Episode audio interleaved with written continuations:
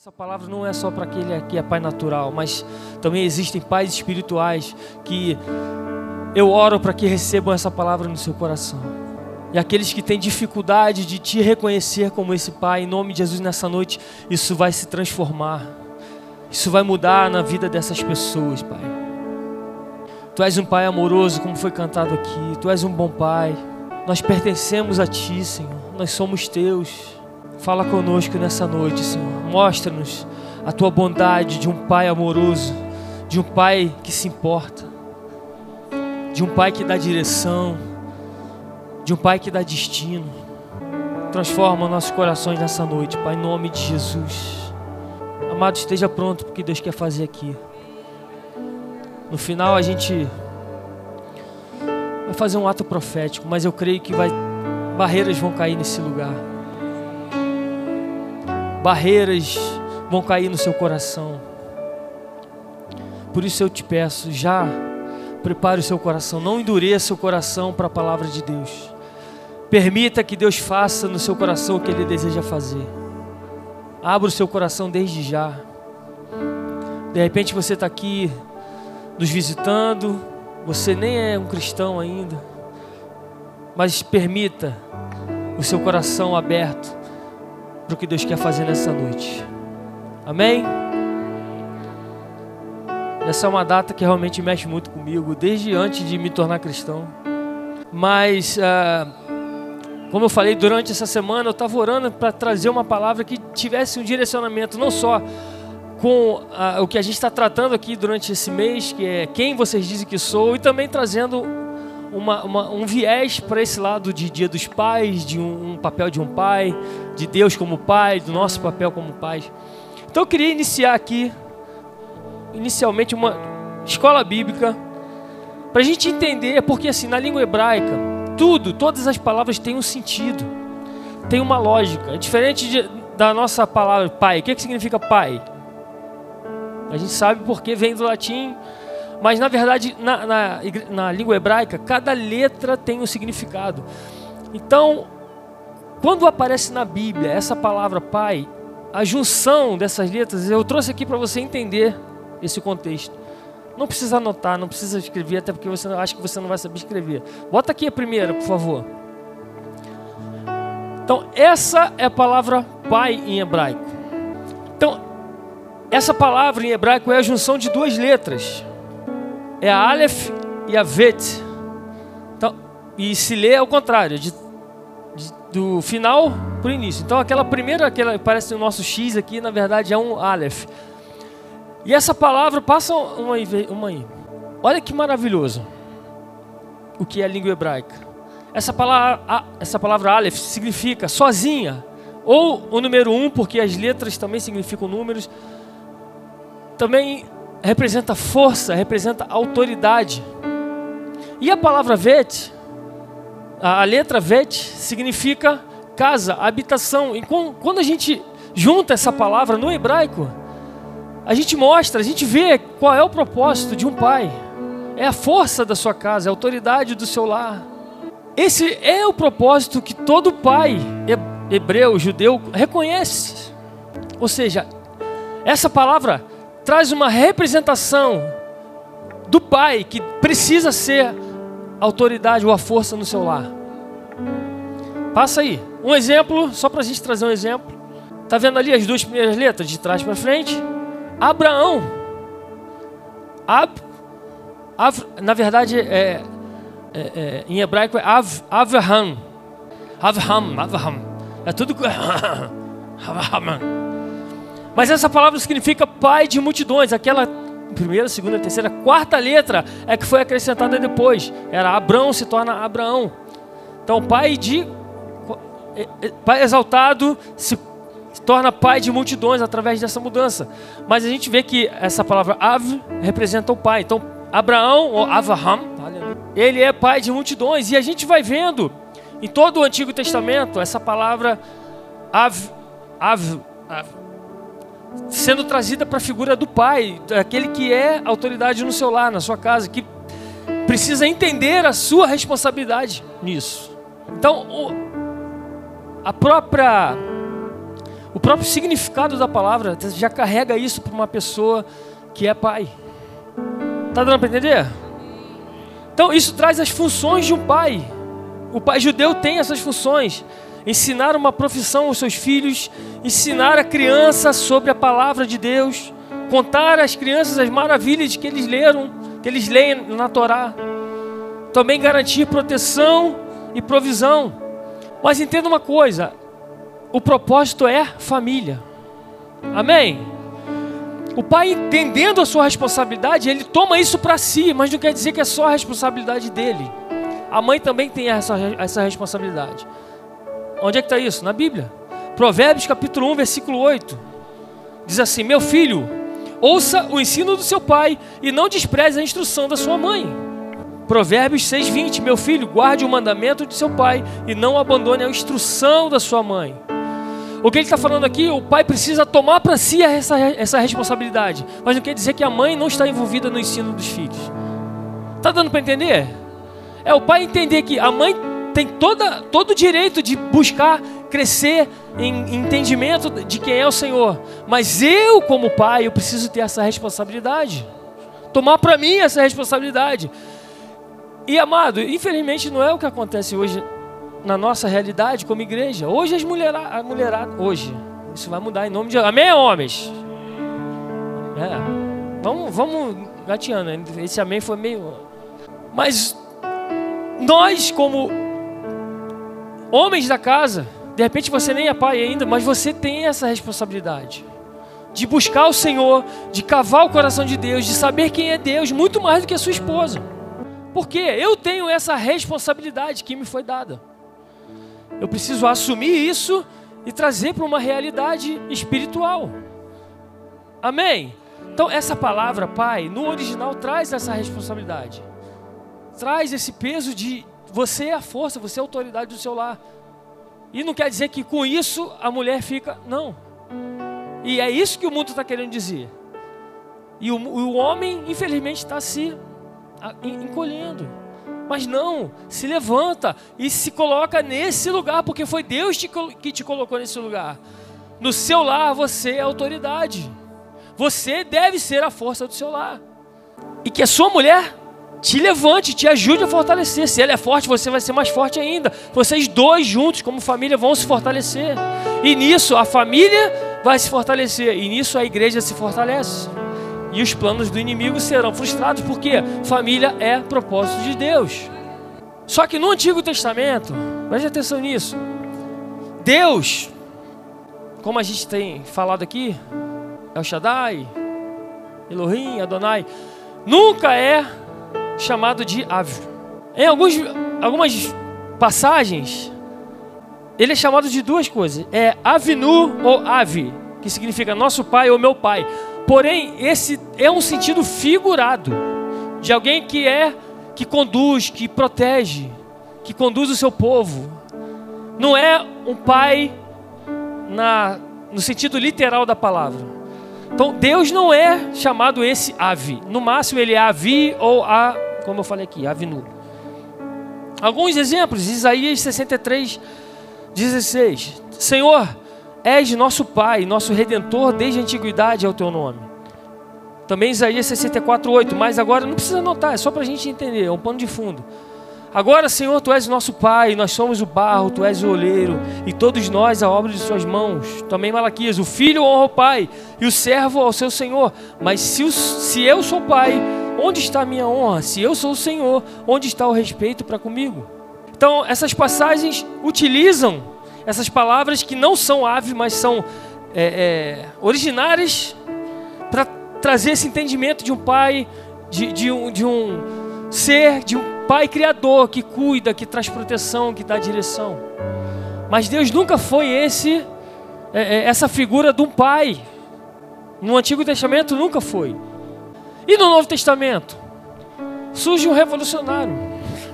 Deus, Adonai, Elohim, El Shaddai, o Todo-Poderoso, o meu Senhor, o Deus Criador. Ele viu o seu filho. Ele viu o seu filho. E quem é? Quem é? Mas por que filho?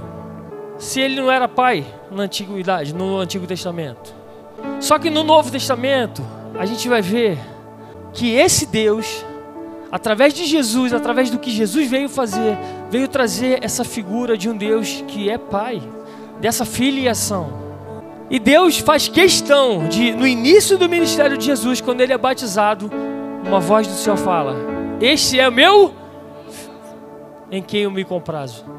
Jesus ali estava é, aparecendo para o mundo, iniciando o seu ministério como um filho daquele Deus Altíssimo, um filho do Adonai, um filho do El Shaddai. E naquele tempo isso era um escândalo. Como assim você é filho de Deus? E até então Jesus não tinha falado isso. Mas a partir do momento que há essa declaração dos céus, este é o meu filho amado, no mundo espiritual essa revelação é espalhada até os dias de hoje. E a partir daí, o inimigo das nossas almas, que era o inimigo de Jesus, ele descobre quem era o Messias. E quando Jesus sai do seu batismo, o diabo fala: Ah, então é esse. E a primeira coisa que acontece depois do batismo de Jesus é o Espírito Santo levar Jesus até o deserto. E ele é tentado pelo diabo. Então é esse. Então eu vou apontar as minhas forças para esse. Se esse é o Messias, é aqui que eu vou. E ele começa: Se tu és filho de Deus, se tu és filho de Deus, eu descobri. Se tu és filho, faz isso. Quero ver se tu é mesmo. E ali já tinha sido revelado. Jesus revelou? Jesus se declarou filho? Sim ou não? Não. Um pouquinho mais à frente, Jesus atravessa o lago de Genezaré e, e se encontra com dois endemoniados que falam: Filho de Deus, por que vieste me atormentar antes do tempo? No mundo espiritual já tinha sido revelado que ele era o Filho de Deus e no Antigo Testamento isso não tinha aparecido. Mas o próprio Deus quis revelar o seu Filho. Quando Jesus está com seus discípulos atravessando o mesmo lago de Genezaré, vem uma tempestade, seus discípulos estão com ele no barco. Quando Jesus acalma a tempestade, ele fala: Está vendo? Eu sou filho. Não. Os discípulos falam: Verdadeiramente, tu és o filho de Deus. E até então Jesus não tinha se declarado. Quando Jesus é morto, é, é, é preso, fala: Tu és o filho de Deus? Ele fala: Você que está dizendo. Mas quando ele está com os seus discípulos, e esse é o tema desse, desse mês.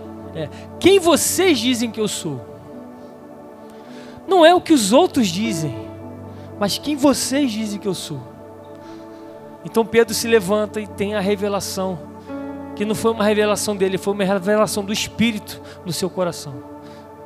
Tu és, tu és Cristo, o Filho do Deus vivo.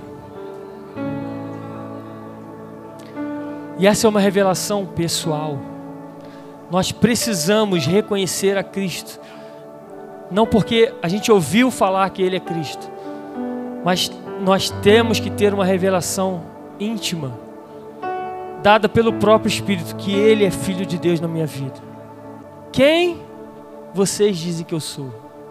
Ele é o Cristo, Ele é o Filho do Deus vivo. E o que, que esse Filho veio fazer nessa terra. Romanos capítulo 10, versículo 9, vamos abrir. Tu és o Cristo, o Filho do Deus vivo. Romanos capítulo 10, versículo 9. O apóstolo Paulo relata: Se você confessar com a sua boca que Jesus é o Senhor e crer em seu coração que Deus o ressuscitou dentre os mortos, serás salvo. Cristo veio salvar aquele que se havia perdido. Para isso, eu preciso confessar com meus lábios, como o apóstolo Pedro fez, mas crer no meu coração que Ele é o meu Senhor e o meu Salvador. E não só isso, o que Ele veio fazer diz muito sobre o propósito eterno de Deus na nossa vida. Então Cristo veio trazer uma outra perspectiva de um Deus que é Pai, mas não só um Pai Jesus. Romanos capítulo 8, volta um pouquinho, versículo 28. claramente aqui está descrito o propósito eterno de Deus para nossas vidas. Desde a antiguidade, desde o Antigo Testamento, o propósito de Deus para nossa vida era esse. Ele é Deus Adonai Todo-Poderoso, sim. Ele é El Shaddai, sim. Ele é Elohim, sim. Mas ele também é Abba. Ele é Pai. Romanos 8, 28. Sabemos que todas as coisas cooperam para o bem daqueles que amam a Deus, daqueles que são chamados segundo o seu propósito. Que propósito é esse? Versículo 29. Pois aqueles que de antemão conheceu, ele também predestinou para quê? Para serem conformes à imagem do seu filho. O que, que isso quer dizer? Para andarmos como Jesus andou, pensarmos como Jesus pensou, vivermos como Jesus viveu, falar como Jesus falou. O propósito é para que nós sejamos como Jesus, a fim de que Ele seja o primogênito entre muitos irmãos. Jesus era o unigênito de Deus. Quando ele se entrega naquela cruz e vê e cumpre aquilo que ele veio fazer, ele se torna nosso irmão. E se ele se torna nosso irmão, que, que nós somos de Deus? Filhos de Deus. E esse Jesus, que veio trazer essa nova perspectiva, no Novo Testamento, quando ele se refere a Deus, ele traz uma palavra que é muito comum para gente. Vem do grego pater. Ele, o pater, em grego, é uma correlação com o ave no hebraico. Ele traz essa figura de Deus como um pai. E isso era um escândalo naquela época, porque Deus nunca tinha sido visto ou referido a ele dessa forma. Quando a gente vê o Pai Nosso, era é, é, essa palavra é paterremon, Pai Nosso. Então, ele, toda vez que ele se refere a Deus, ele trata como Pai, Pater.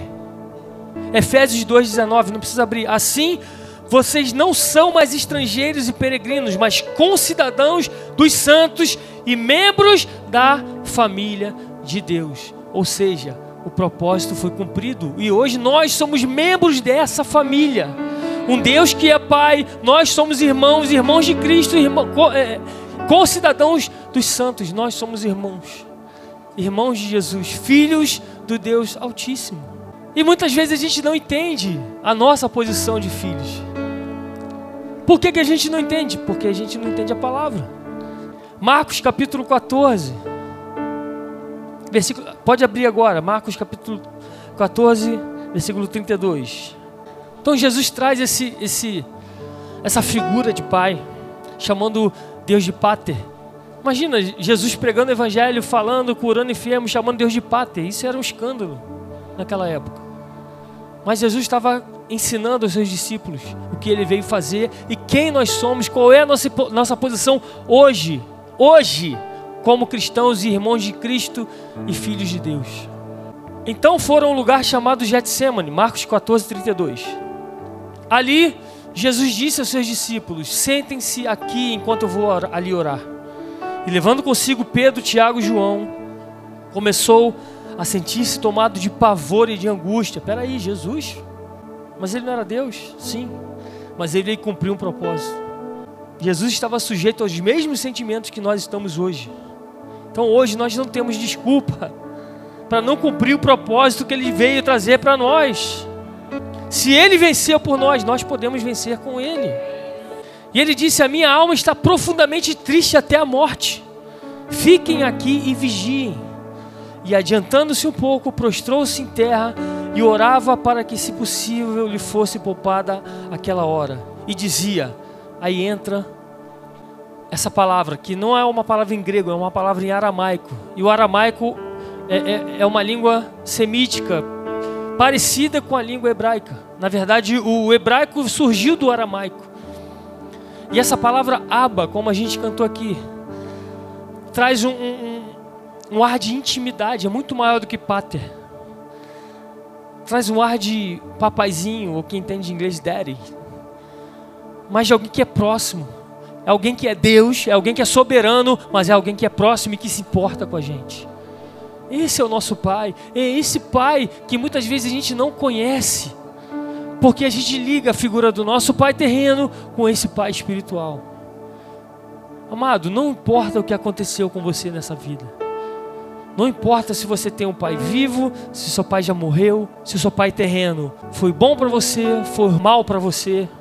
Isso não pode fechar o seu coração para quem é Deus na sua vida. E isso, a gente vai falar sobre isso aqui mais para frente. Mas isso trava muitas, muitas coisas na sua vida espiritual. Muitas coisas mesmo. Muitas coisas que dizem questão até a salvação. Abra o seu coração. Aba, Pai. Tudo é possível, como seus paizinho.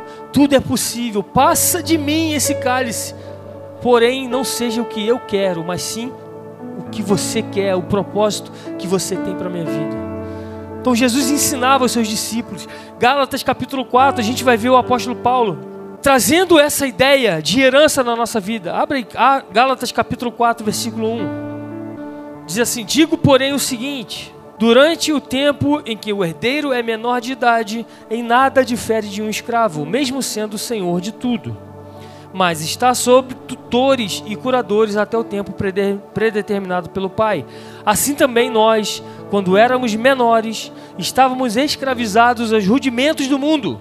Mas quando chegou a plenitude do tempo, o que, é essa plenitude de tempo? É quando Jesus veio a essa terra. Deus enviou o seu filho, nascido de mulher, nascido sob a lei, para resgatar os que estavam sob a lei, a fim de que recebêssemos a adoção de filhos. Vou repetir: quando chegou a plenitude dos tempos, Deus enviou o seu filho nascido de mulher, nascido sob a lei, para resgatar os que estavam sob a lei, a fim de que o recebêssemos, recebêssemos nós a adoção de filhos. E porque vocês são filhos, diga, eu sou filho. Deus enviou o Espírito do seu Filho ao nosso coração, e esse Espírito clama: Abba, Pai, paizinho, pai querido, pai que se importa, pai que ama, pai que foi capaz de dar o seu filho em nosso lugar. Então esse espírito que habita em nós clama: Raba, pai, paizinho. Assim vocês já não são escravos, porém filhos, e sendo filhos também herdeiros por Deus. Então, tudo que Cristo conquistou nessa terra é para nós. Amado, ele venceu a morte. Não, a morte não pode nos segurar, a morte não vai mais segurar a nossa vida. Nós temos a vida eterna com Cristo. Nós somos herdeiros com Ele em tudo. Nós temos autoridade, a autoridade que Ele falou. Toda autoridade me foi dada no céu e na terra. Vão e pisem a cabeça da serpente. Você tem essa autoridade. Cristo conquistou essa autoridade para nós. Então você é herdeiro de tudo. Quando a gente pensa em herdeiro, a gente já pensa em dinheiro. A verdade é essa. Você fala assim, uma tia sua velha morreu cheia de dinheiro e deixou herança para você. É dinheiro. Amado, é muito mais do que isso. É, a herança, dinheiro fica aí, mas tem uma herança eterna nos aguardando. Romanos capítulo 8, versículo 14. Você é herdeiro, amém? Romanos 8, 14. Diz assim: Pois todos os que são guiados pelo Espírito de Deus são filhos de Deus. Porque vocês não receberam o espírito de escravidão para viverem outra vez atemorizados, mas receberam o espírito de adoção, por meio do qual clamamos: Raba, Pai, Paizinho. O próprio Espírito confirma ao nosso espírito que somos filhos de Deus. E se somos filhos, somos também herdeiros herdeiros de Deus e co-herdeiros com Cristo. Cristo é o nosso irmão. Se com Ele sofremos, para que também com Ele sejamos glorificados. Engraçado é que quando Jesus traz essa figura, ele ensina aos seus discípulos. Em João 14, ele está ensinando e está falando o que vai acontecer com ele. Ele está falando para eles o que ele vai fazer quando ele se ressuscitar. E fala assim: na casa de meu pai. Há muitas moradas. Se não fosse assim, eu já lhes teria dito: Pois vou preparar um lugar para vocês que são meus irmãos. Quando eu for e preparar um lugar, voltarei e os receberei para mim mesmo, para que onde eu estou, vocês estejam também. Quando Cristo ressuscita, ele já não está mais entre os discípulos, mas ele envia o seu Espírito Santo. Enquanto esse Espírito está sobre nós, está dentro de nós, nos testificando que somos filhos, Cristo está fazendo o que ele falou que ia fazer. Ele está preparando o lugar. E ele fala: Na casa de meu pai há muitas moradas. Isso fala de uma herança, não uma herança nessa terra, mas uma herança eterna. E quando ele traz essa figura de a casa do meu pai, há muitas moradas, essa palavra moradas, ela aponta para aposentos, quartos. Logicamente que Jesus não está falando que tem um prédio gigantesco que vai caber todo mundo. Não, mas é, é, é, o sentido de comunidade, de relacionamento, de irmandade, de estarmos em comunhão. É isso que Deus vai estar tá preparando para a gente lá. Um lugar de relacionamento com o Pai, um lugar de relacionamento entre os irmãos. E se a gente não entende isso, se a gente não entende que eu preciso me relacionar com meus irmãos, e deixa eu te falar, o seu pai é o seu irmão, o seu irmão é o seu irmão, a minha esposa é minha irmã. Todos nós, filhos de Deus, apesar do nosso parentesco nessa terra, nós somos irmãos de Cristo. E eu não posso achar que eu vou estar nesse lugar de comunhão, de relacionamento, com problemas com pessoas aqui nessa terra. E isso é muito sério. E isso é muito sério. Isso fala de salvação das nossas almas. E o que, que o Espírito Santo me trouxe aqui para trazer para a sua, sua vida, apesar de ser um dia dos pais? Mas há uma palavra que queimou no meu coração durante toda essa semana, que foi perdão. Perdão. Quando ele faz a chamada oração do Pai, do Pai Nosso, que ele fala que nós precisamos, que a gente pede perdão para as nossas dívidas, para os nossos pecados. E fala, assim como nós perdoamos aqueles que nós precisamos perdoar. Ou seja, olha a comparação que a gente está fazendo numa oração. Nos perdoa como eu perdoo. Perdoa as nossas dívidas, assim como nós também perdoamos aos nossos devedores. A gente está. Preste atenção nessa oração. Perdoa como nós perdoamos. E se a gente não perdoa? É a nossa oração. E não nos deixe cair em tentação, mas livra-nos do mal. Pois teu é o reino, o poder e a glória para sempre. Por quê? E ele volta. E a gente parece que passa isso, a gente vive uma vida de angústia, uma vida de escravidão, sendo livres. Porque se perdoarem aos outros as ofensas deles, e ele não relata aqui quem, se é vizinho, se é tio, se é parente, se é patrão. Se perdoarem aos outros as ofensas deles, também o Pai de vocês que está nos céus perdoará a vocês. Se, porém, não perdoarem aos outros as ofensas deles, também o Pai de vocês não perdoará as ofensas de vocês. Abra sua Bíblia em Lucas capítulo 15 para a gente terminar. Por favor. Mantenha o seu coração aberto. Aqui Jesus está trazendo uma sequência de parábolas acerca de uma alegria de algo que se perdeu. Lucas capítulo 15, versículo 11. Se a gente for ler antes, no capítulo 1 fala das, da ovelha perdida. Ele fala: Alegre-se comigo, pois que encontrei minha ovelha perdida. Eu lhes digo: da mesma forma haverá mais alegria no céu por um pecador que se arrepende do que por 99 justos que não precisam de arrependimento. Depois ele faz uma outra parábola sobre as dez dracmas. Tinha dez, dez dracmas perde uma, acende a luz, porque onde há escuridão, você não vai achar onde está o problema. É preciso entrar a luz no seu coração. Deixa a luz entrar no seu coração para que você cavar onde está esse problema. Aonde a palavra de Deus se perdeu.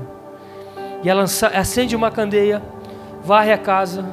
É preciso varrer a nossa casa, varrer o nosso coração, tirar todo o entulho então ela acha aquilo que se havia perdido. E fala: Alegrem-se comigo, pois encontrei a minha moeda perdida. Eu lhe digo, da mesma forma, há mais alegria na presença dos anjos de Deus por um pecador que se arrepende. E a gente entra na terceira parábola que fala acerca do mesmo tema. Jesus continuou: Um homem E a gente vê isso, Jesus continuou, ou seja, estava continuando essa pregação. Um homem tinha dois filhos. O mais novo disse ao pai: Pai, eu quero a minha parte na herança. Assim, ele repartiu sua propriedade entre eles. Olha que interessante, não era comum, até hoje não é comum, uma herança ser repartida sem a morte do pai ou do testador. E o pai poderia recusar.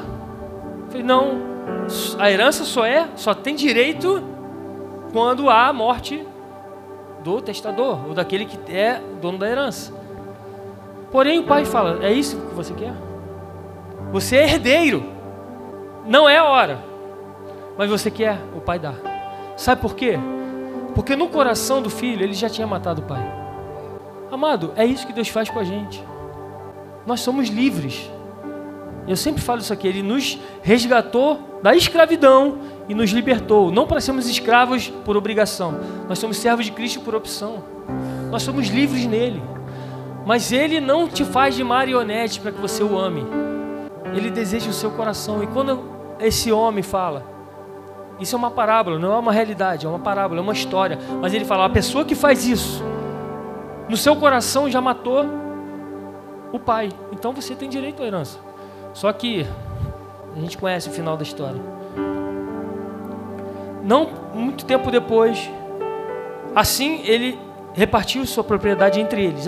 Não muito tempo depois, o filho mais novo reuniu tudo que tinha e foi para uma região distante e lá desperdiçou seus bens vivendo irresponsavelmente. Fala, eu sou herdeiro.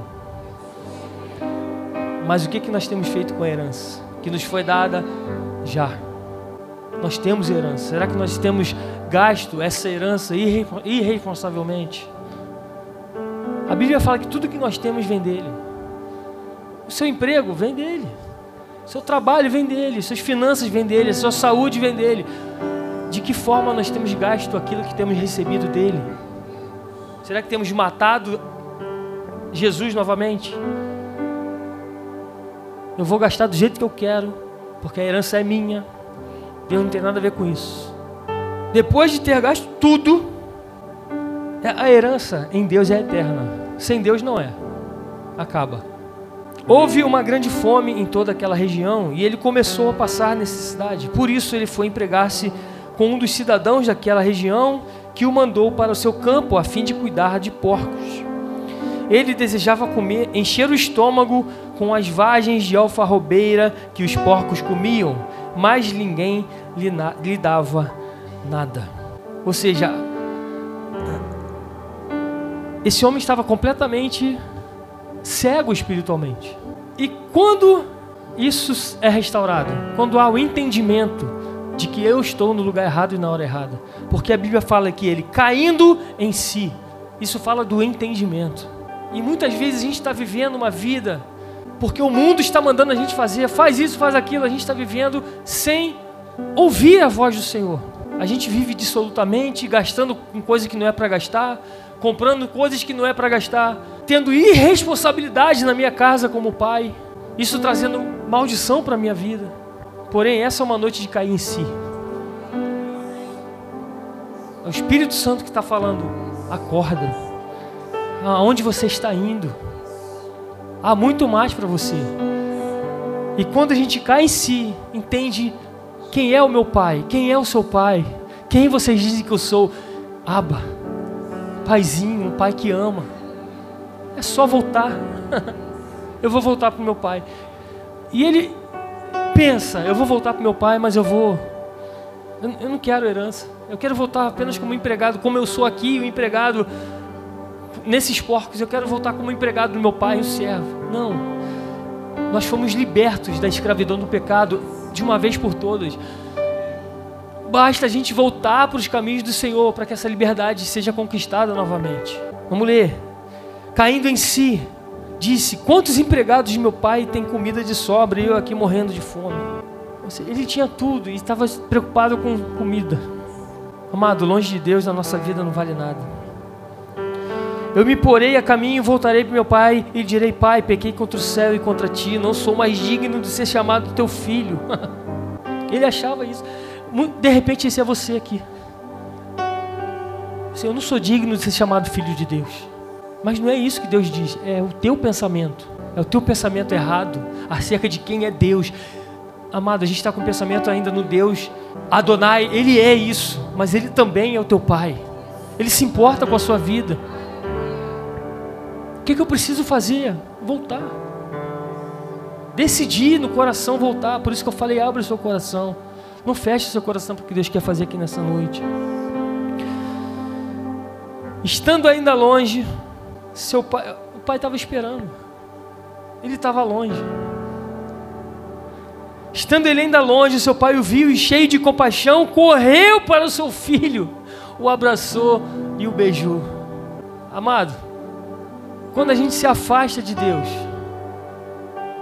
Deus não se afasta de nós, porque Ele está no trono, Ele está reinando no trono. Deus está reinando sobre toda a terra. Cristo está à direita do Pai, Ele vai voltar. Mas porque eu me afastei dele, ele não se afasta de mim, ele está no mesmo lugar hoje.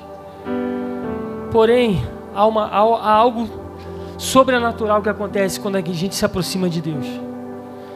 Quando eu decido me aproximar de novo do Senhor, a Bíblia diz que ele se levanta do trono e corre ao nosso encontro.